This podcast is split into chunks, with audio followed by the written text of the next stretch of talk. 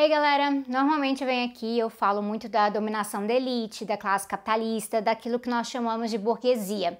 Eu falo de como ela tem a ver com a indústria, com o agronegócio, com o mercado financeiro também e como ela se mete também na política institucional e como vocês viram na outra semana, inclusive nas eleições precisamente. Mas eu também acho importante a gente enfatizar os nomes e os rostos dessa galera.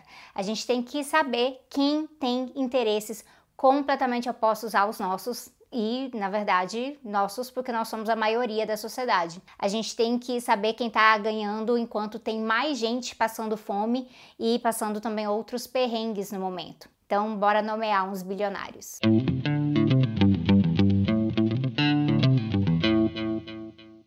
Hoje é sobre nomear, então eu não vou entrar muito em como essa galera opera, como ficaram ricas, mas tem vídeo aqui no canal sobre capitalismo brasileira, Coisa de Burguês, tem vídeo no canal do Jones também sobre a Constituição da Burguesia Nacional e tem uma playlist muito boa no canal do Thiago, lá no Bem Vivendo, sobre o agronegócio como ele atua, beleza? Então, muitos de vocês sabem que a revista Forbes faz uma lista dos mais ricos todo ano e alguns anos tem a lista exclusiva do Brasil. Então, o que, que eu fiz? Eu peguei a lista, muito simples, e o link vai ficar aqui nas referências vocês sabem, né? Como sempre, tem link nas referências, porque aqui sempre tem fonte. A gente acredita que fonte, no caso fonte de qualidade, se referenciando, isso é justamente parte da solução para não eleger o Bolsonaro, tá bom? E aí eu peguei essa lista, mas eu vou contar algumas outras coisas também no caminho. Bora lá. Nós temos 238 bilionários no Brasil e você provavelmente não conhece pessoalmente nenhum deles, porque eles não circulam onde a gente circula. Esses 238 bilionários juntos, eles possuem uma fortuna estimada em 1,6 trilhão de reais. Isso é quase o valor do PIB do Brasil no segundo trimestre de 2020, que foi 1,7 trilhão de reais. Então, presta atenção que a gente não está falando aqui só de gente rica ou de gente classe média que odeia pobre. A gente está falando de gente obscenamente rica, absurdamente rica. Gente que segue enriquecendo enquanto tantos outros vão empobrecendo. A gente está falando do lado de lá da luta de classes. Então, começando pelo número 10 da lista, dessa lista de 10 bilionários, o décimo bilionário mais rico do Brasil. Ele é o infame e bolsonarista vai dar van, o Luciano Hang. O patrimônio do Luciano Hang está avaliado em 18,72 bilhões de reais. Ele mais que dobrou o patrimônio dele de 2019 para 2020, então a crise econômica no Brasil aparentemente está indo muito bem para ele. Ele é o cara que falou, vocês se lembram que a Universidade Federal forma zumbi e comunista, zumbi e comunista. Uh, ele já foi condenado por fake news e nós temos vários exemplos de vídeos por aí de como ele coage os seus próprios funcionários politicamente. No número 9, com 20 bilhões de reais, está o Wilson Matheus. O Wilson Matheus, ele é um bilionário do ramo de varejo também, e ele controla o Grupo Mateus com atuação forte no Maranhão e no Pará, principalmente. Ah, tem supermercado, atacado, panificadora, eletrodoméstico e, e, drogaria também no meio. O Wilson e o Luciano, Luciano Hang, inclusive, eles se conhecem, eles já fizeram um vídeo junto mostrando empolgação depois da eleição do Bolsonaro.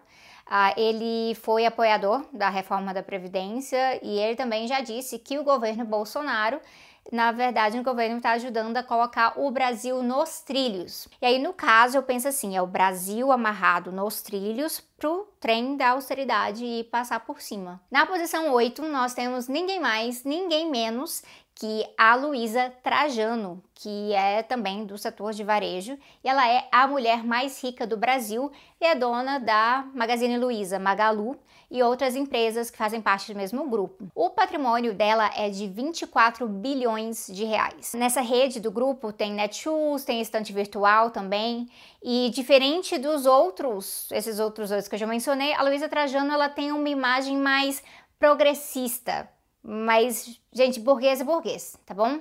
Então, bora lá. Ela já falou por aí essas coisas de nem esquerda nem direita, tá bom?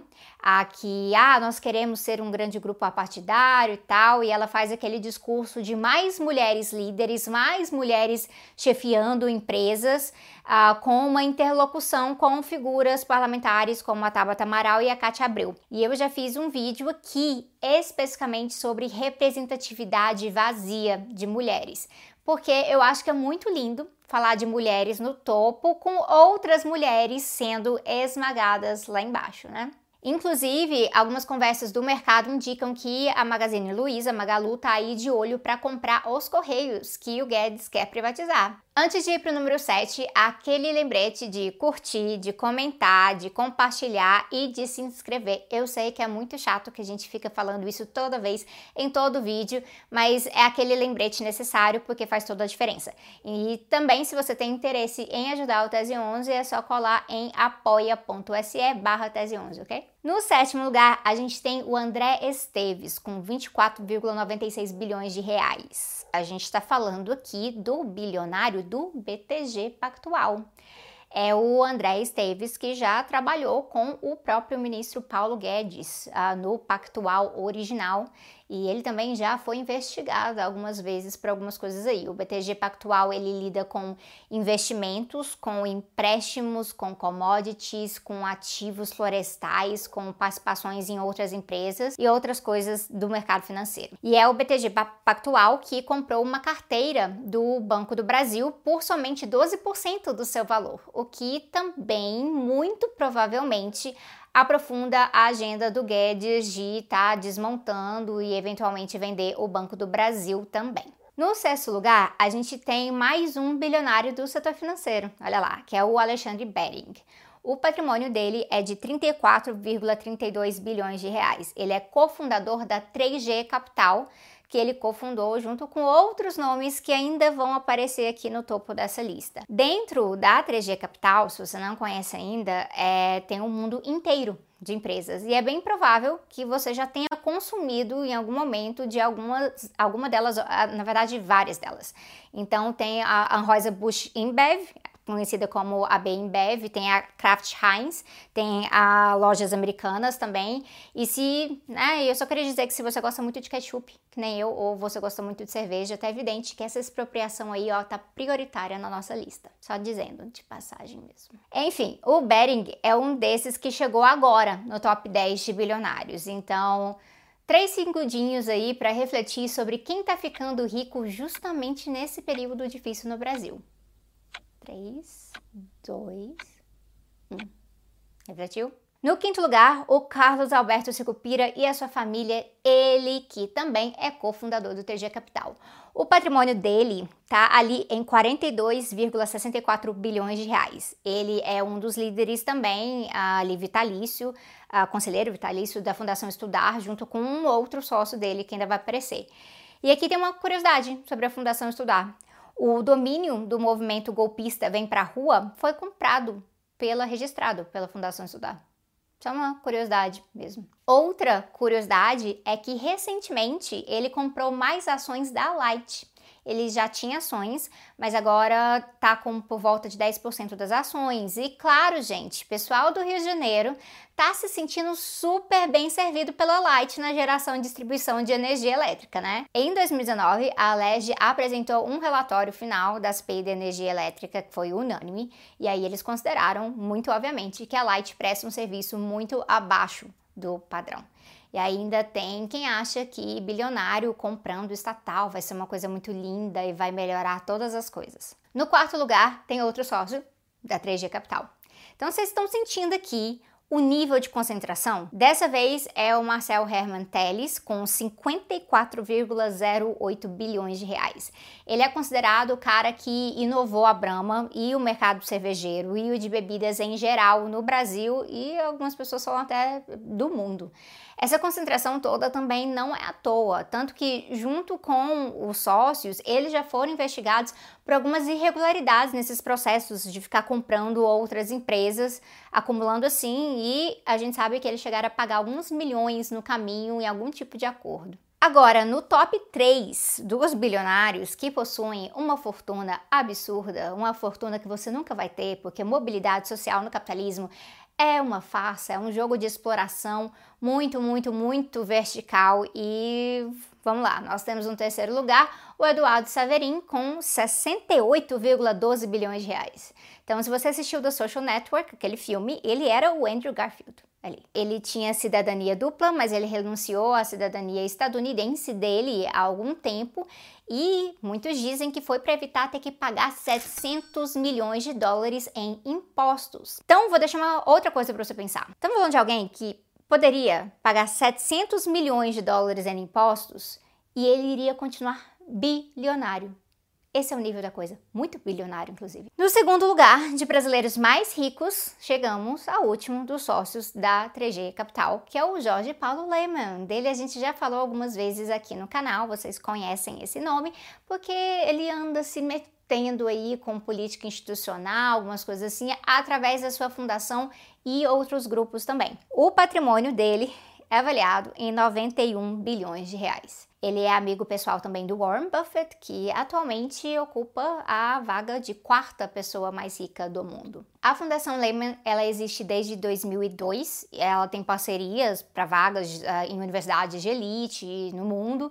Promove cursos de grupos políticos, como por exemplo com a RAPS, que forma lideranças políticas e candidatos que nós associamos com o discurso de pós-política. E aí, em primeiro lugar, nós temos com um patrimônio de 119,08 bilhões de reais o Joseph Safra, que como o nome já diz, está relacionado ao Banco Safra, que é a quarta maior instituição financeira privada do Brasil. Na nossa linha de curiosidades, onde que vocês acham que o homem mais rico do Brasil vive? Ele vive numa mansão de simplesmente 11 mil metros quadrados no Morumbi.